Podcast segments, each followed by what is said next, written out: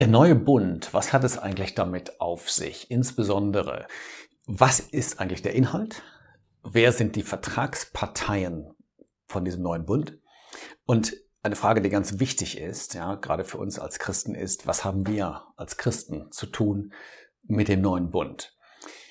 Ich würde gerne mal zu, zuerst durch den Abschnitt durchgehen in Jeremia 31, der eine ganze Menge von Fragen schon beantwortet zu diesem Thema. Da heißt es ja in Vers 31, siehe Tage kommen, spricht der Herr, da ich mit dem Haus Israel und mit dem Haus Juda einen neuen Bund schließen werde. Also, durch Jeremia kündigt Gott an, in der Zukunft werde ich einen Bund, diesen neuen Bund schließen. Und zwar steht ganz genau dabei, mit wem? Mit Israel und mit Juda.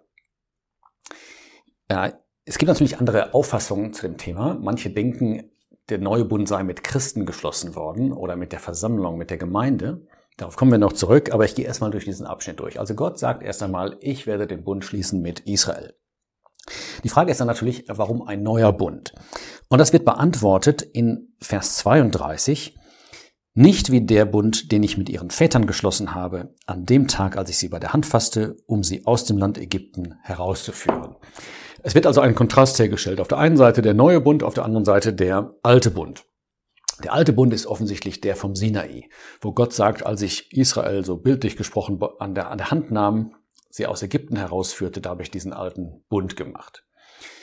Warum war das jetzt notwendig geworden? Warum sieht Gott die Notwendigkeit, einen neuen Bund einzuführen? Das steht auch direkt dabei. Den sie gebrochen haben, und doch hatte ich mich mit ihnen vermählt. Israel hat das Gesetz, das Gott ihnen gegeben hatte, gebrochen.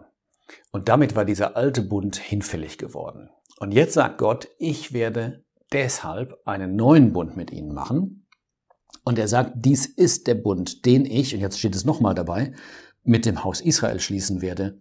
Nach jenen Tagen spricht der Herr.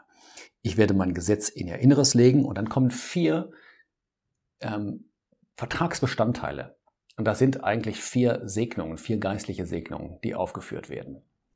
Erstens, Gesetz in ihr Inneres, in ihr Herz schreiben. Zweitens, ich werde ihr Gott sein, sie werden mein Volk sein. Drittens, Erkenntnis des Herrn, sie alle werden mich erkennen. Und viertens, ich werde ihre Schuld vergeben. Das ist schon auffällig. Das sind vier Dinge, die Gott einfach verspricht. Wir finden hier keine Bedingung.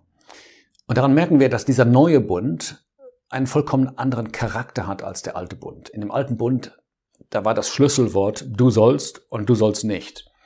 In dem neuen Bund ist das Schlüsselwort ich will ich werde das tun.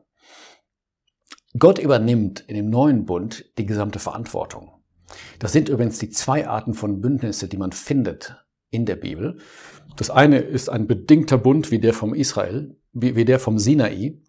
Und das andere ist ein bedingungsloser Bund, wie zum Beispiel der Bund mit Abraham oder der Bund mit David oder eben auch hier der neue Bund. Und man fragt sich, wie ist das möglich, dass Gott einen neuen Bund schließt. Und zwar gerade, das ist besonders auffällig, wenn man die Botschaft von Jeremia berücksichtigt. Jeremia war der Prophet, der Israel hingewiesen hat auf seine Sünden und der gesagt hat, es ist so schlimm, ihr müsst das Land verlassen. Nebukadnezar wird kommen und er wird euch besiegen und er wird euch in die Gefangenschaft führen und diese Gefangenschaft wird 70 Jahre dauern. Ja, in Kapitel 25 und Kapitel 29 hat er das ganz deutlich vorhergesagt. Und das ist ein riesiges Problem, denn man stellt sich doch jetzt die Frage, wie kann es sein, dass ein Prophet, der gesagt hat, dieses Volk ist so schuldig, sie müssen das Land verlassen, wie kann es sein, dass er sich sozusagen auf dem Absatz herumdreht und plötzlich sagt, aber Gott spricht, ich mache einen neuen Bund und ich werde euch segnen ohne Bedingung. Ich werde euch sogar alle Schuld vergeben, ohne Bedingung. Wie kann das sein? Drückt Gott plötzlich ein Auge zu? Sagt Gott, es war doch irgendwie alles gar nicht so schlimm? Oder woran liegt das? Das ist eine Frage, die eigentlich jahrhundertelang im Raum stand, seitdem Jeremia diese Worte ausgesprochen hatte. Und diese Frage wird erst beantwortet durch den Herrn Jesus. Ich lese dazu mal aus ähm, Matthäus 26. Der Jesus hatte kurz vor seiner Kreuzigung am Vorabend das Passa gefeiert mit seinen Jüngern.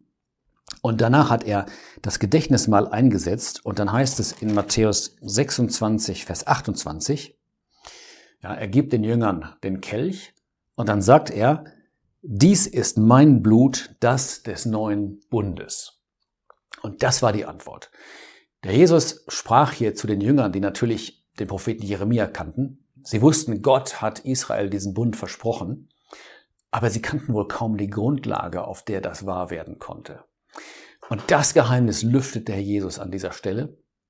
Er sagt, morgen werde ich am Kreuz in den Tod gehen. Mein Blut wird sozusagen fließen. Und das ist die Grundlage, auf der Gott diesen neuen Bund errichten kann und diese Vergebung schenken kann. Damit stellt sich aber eine weitere Frage. Und diese Frage heißt, wann wird denn dieser Bund tatsächlich errichtet werden? Und dazu gehört noch eine Frage, nämlich, was gehört zu diesem Bund? Sind es nur die vier Segnungen, die wir eben erwähnt haben, oder noch mehr? Und ich fange mal mit dem zweiten Punkt an. Gehe zurück nach Jeremia 31.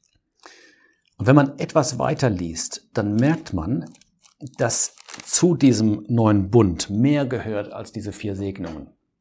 Direkt der nächste Vers sagt, Vers 35. So spricht der Herr, der die Sonne gesetzt hat zum Licht bei Tag die Ordnung des Mondes und der Sterne zum Licht bei Nacht, der das Meer auffüllt und so weiter, wenn diese Ordnungen vor meinem Angesicht weichen werden, so soll auch, und jetzt kommt's, das ist ganz wichtig und das gehört zu diesem neuen Bund, so soll auch die Nachkommenschaft Israels aufhören, eine Nation zu sein vor meinem Angesicht alle Tage. Also, zu dem neuen Bund gehört, dass Israel eine Nation ist vor Gott. Genau wie er es vorher gesagt hat, ihr seid dann mein Volk und ich bin euer Gott. Es beinhaltet außerdem, dass Israel das Land besitzt. Wenn man etwas weiter liest, Vers 38, Tage kommen, spricht der Herr, da diese Stadt dem Herrn gebaut wird. Es geht um Jerusalem. Oder auch Vers 40, dieser Ort soll nicht zerstört werden in Ewigkeit. Und auch wenn man weiterliest nach Kapitel 32, da verspricht Gott, Vers 37, ich werde sie, die zerstreuten Menschen aus Israel, an diesen Ort zurückbringen. Ich werde sie in Sicherheit wohnen lassen. Sie werden mein Volk sein. Ich werde ihr Gott sein. Vers 41, ich werde sie in diesem Land pflanzen. Gott verspricht, dass er Israel wieder sammelt, sie zurückbringt in ihr Land und dass sie da in Frieden wohnen werden, nämlich unter der Messias-Herrschaft und dass sie dort gesegnet werden. Und er sagt, das wird so lange dauern, das ist sozusagen die Vertragsbeendigungsklausel. Er sagt, das wird so lange dauern, wie Sonne und Mond bestehen. Wenn ihr den neuen Bund brechen wollt, dann müsst ihr die Sonne aus ihrer Position holen und die Sterne ebenso. Solange dieses Universum besteht, wird der neue Bund bestehen. Und genau das ist die Hoffnung Israels im tausendjährigen Reich, solange diese Erde besteht, werden sie gesegnet sein vor Gott. Und damit ist klar, wann dieser Bund in Kraft tritt. Er tritt in Kraft, wenn der Herr Jesus wiederkommt, wenn er in Macht und Herrlichkeit erscheint und seinen Überrest aus Israel errettet und sie dann in Frieden in diesem Reich leben werden. Ich lese zur Bestätigung noch einen Vers aus dem Römerbrief. Römer 11, Vers 26. Und so wird ganz Israel errettet werden, wie geschrieben steht, aus Zion wird der Erretter kommen. Genau dann wird das passieren, wenn der Herr Jesus erscheint in Zion. Er wird die Gottlosigkeiten von Jakob abwenden, genau wie der neue Bund das sagt. Alle ihre Sünden werde ich vergeben. Und dann sagt Vers 27, und dies ist der Bund von mir, wenn ich ihre Sünden wegnehmen werde also eine Anspielung auf den neuen Bund, die Vergebung der Sünden. Wann geschieht das? Genau zu diesem Zeitpunkt, wenn Christus erscheint und wenn das Reich aufgerichtet wird. Jetzt komme ich zu der Frage, was hat es auf sich mit dem neuen Bund für uns Christen? Gehen wir nochmal zurück nach Matthäus 26, Einsetzung des Abendmahles, da wird das Blut des Bundes erwähnt. Das heißt, der Herr Jesus sagt uns, und Paulus zitiert das ja in 1. Korinther 11, dass wir als Christen dieses Blut schon kennen das Blut, also den Tod des Herrn Jesus, der die Zukunft Israels garantiert und auch die Vergebung ihrer Sünden. Wir haben diese Vergebung schon heute. Wir kennen schon heute das vollbrachte Werk Christi am Kreuz. Und wir genießen auch, und zwar in einem noch tieferen Sinn, die vier Segnungen aus Jeremia 31. Ähm, Nummer eins, nicht nur das Gesetz im Inneren des Herzens, sondern Christus ist auf unser Herz geschrieben. Äh, Nummer zwei, er ist ihr Gott, sie sind sein Volk. Ja, wir haben eine Beziehung zu Gott. Nummer drei war die Kenntnis Gottes. Wir kennen ihn in einem noch tieferen Sinn als Vater, geoffenbart im Sohn. Und den vierten Punkt, das ist die zentrale geistliche Segnung, habe ich schon erwähnt. Die Schuld vergeben, vollkommen vergeben durch dieses Blut des Bundes. Das heißt, als Christen sind wir sozusagen schon im Genuss, und zwar in einem noch tieferen Sinn, dieser geistlichen Segnung des neuen Bundes. Aber der neue Bund an sich wird in der Zukunft mit Israel gesprochen. Dann werden sie sowohl diese vier geistlichen Segnungen bekommen, als auch die anderen Segnungen, die in diesem Teil des Buches beschrieben werden.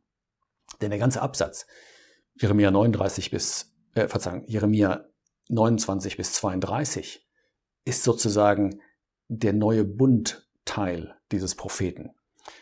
Und da wird neben den vier geistlichen Segnungen auch beschrieben, dass sie gesammelt werden, dass sie das Land besitzen in Frieden unter der Herrschaft des Messias. Vielleicht mal als kleines ähm, Fazit, ich habe mir das nochmal aufgeschrieben, damit ich nichts vergesse.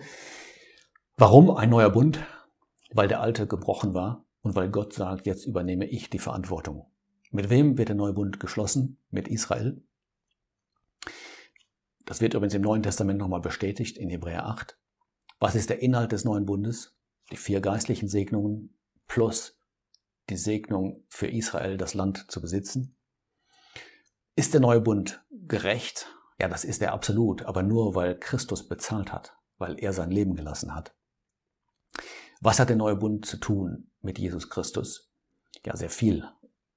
Er beruht auf dem Tod des Herrn und deshalb sagt der Hebräerbrief, dass er der Mittler dieses Bundes ist, der die Parteien zusammengebracht hat und auch, dass er der Bürger dieses Bundes ist. Das heißt, er garantiert, dass dieser Bund nie brechen wird. Und was hat der Bund mit Christen zu tun? Sehr viel. Nicht, dass Gott einen Bund mit uns macht.